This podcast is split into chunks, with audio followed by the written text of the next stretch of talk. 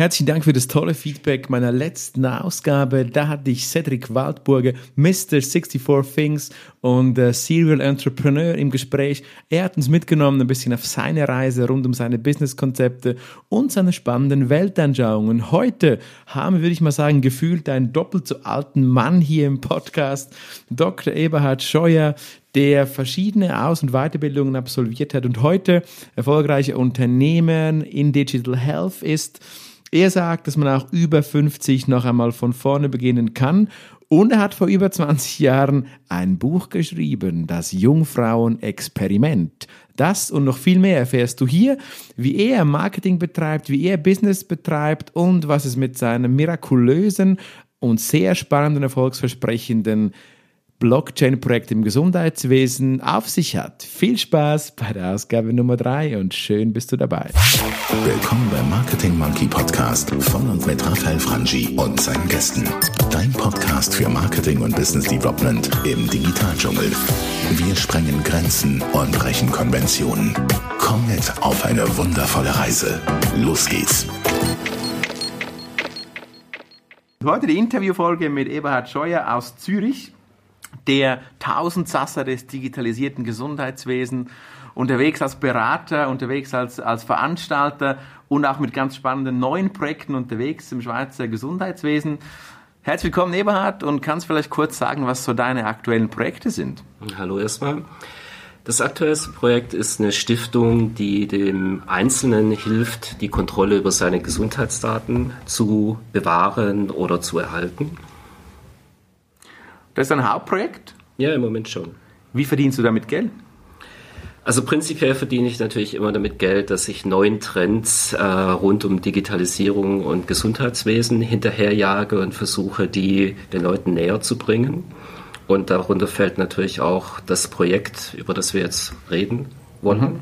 Und genau dieses Projekt, lass uns kurz auf dieses Projekt eingehen. Und zwar Hit Foundation nennt sich das. Mhm. Was ich mich übrigens schon immer gefragt habe, warum heißt das Ding Hit? Also es ist eigentlich so, ursprünglich dachten wir Health Information Token. Das okay. war der Ursprung, aber dann haben wir gesehen, dass das eigentlich schon besetzt ist, dass jemand in Amerika das schon okay. äh, besetzt hat. So haben wir dann überlegt, was machen wir mit dem T? Und dann kam uns eigentlich der Gedanke, dass T für Traceability stehen könnte, Nachverfolgbarkeit. Denn das ist eigentlich so der ganze Kern des Projektes, äh, dass wir heute die Situation haben, dass jeder unsere Gesundheitsdaten benutzt und wir gar nicht wissen, was äh, damit eigentlich passiert. Und mhm. deshalb ist es ganz wichtig, dass man die Gesundheitsinformationen nachverfolgbar macht, also traceable. Mhm. Jetzt bewegst du dich ja mit diesem Projekt, mit dieser Stiftung, die das Projekt quasi führt, in diese Ecke von Blockchain, von Kryptowährungen auch und das ist ja wirklich gerade in aller Munde. Jetzt, obwohl wir hier nicht in einem Boulevard-Podcast sind, aber trotzdem, wenn ich sage in aller Munde, wird es tatsächlich überall diskutiert, es flutet quasi die Businesswelten. Ähm, was ist deine Meinung ganz grundsätzlich zu dem Thema, zu dem Thema Blockchain, zu dem Thema Kryptowährungen? Kann man damit heute wirklich noch Geld verdienen? Also zuerst ist ganz klar wichtig, dass man unterscheidet die Technologie Blockchain, die dem Ganze zugrunde liegt, und Kryptowährungen sind einfach eine Anwendung des ganzen, der ganzen Technologie. Und was natürlich äh, jetzt vor allem in aller Munde ist, sind diese Kursschwankungen der Kryptowährungen, Bitcoin oder Ether, wo innerhalb eines Jahres äh, man den Einsatz verhundertfachen konnte mhm. und das treibt natürlich das Interesse der ganzen Leute da rein. Warum passiert sowas? Warum passieren diese Kursschwankungen jetzt?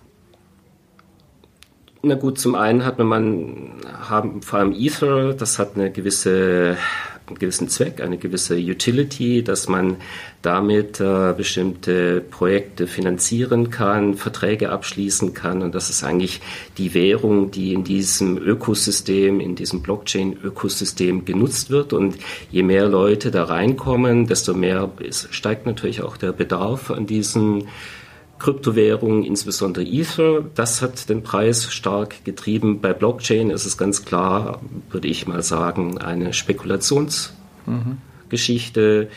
Äh, das ist ein Zahlungsmittel, das die klassischen Banken äh, umgehen kann. Und das ist eigentlich so das Disruptive und weshalb auch viele das benutzen. Und vor allem viele, die den zentralen Autoritäten wie Banken, Staaten stark misstrauen, weil das läuft eigentlich ohne deren Kontrolle ab. Und das passt denen natürlich auch nicht. Wenn wir gerade in dieses Währungsthema reingehen, also vielleicht doch nochmal kurz öffnen und sagen, ich meine, mit dem Disclaimer, ohne dass du jetzt hier Finanztipps geben darfst, willst und kannst, aber trotzdem mal so deine Meinung, was für Arten von Investitionen, wenn du so zwei, drei nennen würdest in diesem Thema, gibt es? Und, und welche würdest du jetzt einfach so, wie gesagt, äh, nicht als Finanztipp, aber so deiner Meinung nach als spannend anschauen? Also alle Kryptowährungen oder Kryptotoken sind es ja eigentlich. Ähm, sind spannend, die ein tatsächliches Geschäftsmodell zugrunde liegen haben, wo man wirklich damit rechnen kann, dass die ähm, eingesetzt werden können, um bestimmte Transaktionen, Geschäftsmodelle abwickeln zu können. Also Bitcoin ist es ganz klar, dass man dort Geld hin und her verschieben kann ohne Banken zur Hilfe zu nehmen. Also alles, was in Zukunft äh, verspricht, dass es genutzt wird, äh, das würde ich empfehlen, kaufen. Ähm, alles, wo nicht klar ist, wofür der Token je mal eingesetzt werden kann, davon würde ich äh, ganz klar die Hände lassen. Also man sieht auch rückblickend, dass früher die, in der Dotcom-Blase die Firmen, äh, die gehypt wurden, aber kein wirkliches Geschäftsmodell dahinter hatten, dass die eigentlich äh, im Wert, die verschwunden sind, aber die, die was Nachhaltiges geliefert haben, die sind geblieben und haben natürlich auch massiv an Wert gewonnen. Und so wird es auch bei diesen Token, bei diesen Krypto-Token, Kryptowährungen sein. Also kann man vielleicht sagen, ich habe zwei Chancen quasi zu investieren. Ich kann in ein Projekt investieren oder ich kann in die Währung an sich investieren. Kann man das so sagen? Also eigentlich äh, ist es deckungsgleich, weil wenn ich ins Projekt investiere, mache ich das, indem ich die Währung dieses Projektes äh, eigentlich kaufe, weil meistens ist es so, dass man ein Stiftungskonstrukt hat und man kann keine Anteile an einer Stiftung kaufen. Man kauft eigentlich den Token, äh, um im Projekt auch bestimmte Transaktionen ausführen zu können, daran teilhaben zu können. Also man kauft eigentlich Anteile oder Lizenzen, kann man auch so sehen an einem Projekt. Also kann man sagen, die Investitionsmöglichkeit liegt im Zeitpunkt der Investition. Das heißt, ich kann vor einem Börsengang investieren oder danach. Gut, es gibt so zwei Aspekte. Das eine ist, dass man von äh, Währungsgewinn oder vom steigenden Wert des Tokens profitieren kann. Das ist eine Möglichkeit. Das andere ist, dass man tatsächlich dann auch den Token benutzen kann, um sein eigenes Geschäftsmodell oder neue Geschäftsmodelle in diesem Ökosystem, auf diesem Netzwerk, dieser Plattform dann abwickeln zu können. Mhm. Wenn du, du hast vorher das gesagt, spekulativ äh, gehört dazu in diesem ganzen Kreise von Kryptowährungen. Wenn du so in die Zeitgeschichte zurückschaust, dann gibt es immer mal wieder risikoreiche Investmentchancen. Jetzt vielleicht eine bisschen philosophisch angehauchte Frage, aber kannst du dich an eine Investmentchance erinnern, die du persönlich erlebt hast, wo, wo, wo hochspekulativ war und sich dann etabliert hat? Ja gut, also ich habe es ja schon erwähnt, die Dotcom-Blase, an die können mhm. wir uns alle noch erinnern, da sind wir alt genug, äh, wo halt wirklich alles, was Dotcom hatte, äh, unglaubliche Kursgewinne erfahren hat, obwohl nie wirklich ähm, ein Geschäftsmodell dahinter stand oder das war eigentlich immer nur ein Versprechen in die Zukunft und diese Versprechen sind dann halt irgendwann nicht eingelöst worden und es gibt ja heute noch Firmen, die unglaubliche Börsenwerte haben, aber nie Gewinne mhm. gemacht haben, also siehe Tesla, also immer nur rote Zahlen, aber ähm, es ist trotzdem beliebt. Mhm. Jetzt lass uns doch auf, konkret auf das Projekt Hit Foundation eingehen. Ich weiß ja, dass du gerade um die Welt reist für das Projekt und von dem her bist du wahrscheinlich unfassbar entspannt und relaxed bei einem Elevator Pitch und kannst bestimmt hier den Zuhörenden kurz in, sagen wir, egal, 60, 90 Sekunden kurz erklären, was dann die Hit Foundation konkret macht. Du hast es angeteased am Anfang und, und, und äh, können wir da noch ein bisschen in, in den halb Deep Dive gehen. Was macht die Hit Foundation konkret? Also Hit Foundation ist eine Stiftung, Non-for-Profit. Wir bauen eine Plattform derzeit, äh, wo jeder eigentlich Gesundheitsinformationen gegen Token tauschen kann. Was ist eigentlich das grundlegende Problem dahinter? Heute macht jeder mit uns, mit unseren Daten äh, Gewinne Äh, unsere Gesundheitsdaten werden laufend erhoben, Smartphone, Smartwatch, wenn wir auf dem Internet sind, wenn wir irgendwelche Apps benutzen. Diese Daten werden gnadenlos äh, kommerzialisiert, aber wir als die Daten Kreatoren, also die, die die Daten schaffen, haben eigentlich nichts davon. Und wir bieten jetzt eigentlich mit diesem, äh, mit dieser Hit Foundation so einen Blockchain-basierten Marktplatz für persönliche Gesundheitsdaten, die es jedem Einzelnen eigentlich ermöglichen, zum einen die Daten oder deren Nutzung nachzuverfolgen und dann auch an der Monetarisierung teilzuhaben. Das heißt, ich kann bestimmen, wer die Daten zu welchem Zweck äh, und für wie lange, äh, zu welchem Preis benutzen kann. Also stelle ich mir mal vor, ich bin Diabetiker, bekomme die Anfrage, bist du bereit, drei Monate deinen Blutzuckerwert zu messen? Wir zahlen dir den Token-Gegenwert von 200 US-Dollar. Bist du bereit, daran teilzunehmen oder nicht? Wenn ich bereit bin, sobald ich die Daten dann geliefert habe, bekomme ich aufgrund eines Smart Contracts, den man vorher äh, geschlossen hat, der dann auch auf der Blockchain eigentlich ausgeführt wird und gelockt wird äh, und nachvollziehbar ist für alle Zeiten. Aufgrund dessen bekomme ich dann den Token, sobald ich diese Werte geliefert haben, habe. Und vielleicht eines ist noch ganz wichtig, äh, es gibt viele Daten von uns in vielen verschiedenen Silos und rechtlich gesehen äh, bin ich eigentlich der Einzige, der diese Daten aus den verschiedenen Silos eigentlich zusammenführen kann. Ähm, sei das jetzt zum Beispiel aus einem Spital oder jetzt von, von einer Anwendung raus. Und ich bin eigentlich der Einzige, der sagen kann, ich möchte diese Daten haben, weil ich sie jemand anders äh, weitergeben möchte, sie teilen möchte. Das Problem ist heute, ich habe keinen Anreiz, das eigentlich zu tun. Es gibt für mich wirklich keine Belohnung dafür, wenn ich das tue. Deshalb sind auch viele gute Projekte im digitalen Gesundheitsumfeld gescheitert, wie Patientenakten, äh, weil es einfach keine Motivation für den Einzelnen gibt, heute seine Daten zu sammeln. Wenn ich jetzt aber dafür Token bekomme, und das ist das, was die Hit Foundation macht, Daten gegen Token, dann baue ich eigentlich so ganz nebenher en passant meinen Gesundheitsrecord auf, weil ich motiviert bin, meine Daten zu sammeln und selber die Kontrolle darüber zu behalten. Aber der Kern, was die HIT äh, Foundation eigentlich macht, ist dieser Marktplatz, wo ich meine Gesundheitsinformation gegen Token tauschen kann, sei das jetzt irgendwie eine Forschungseinheit oder ein Marktforschungsinstitut oder nur äh, eine Versicherung, äh, die meine Daten möchte, da kann ich entscheiden, teile ich die Daten äh, im Tausch gegen Token oder mache ich das nicht. Bei so einem spannenden Thema gehen auch 180 Sekunden als Elevator Pitch durch.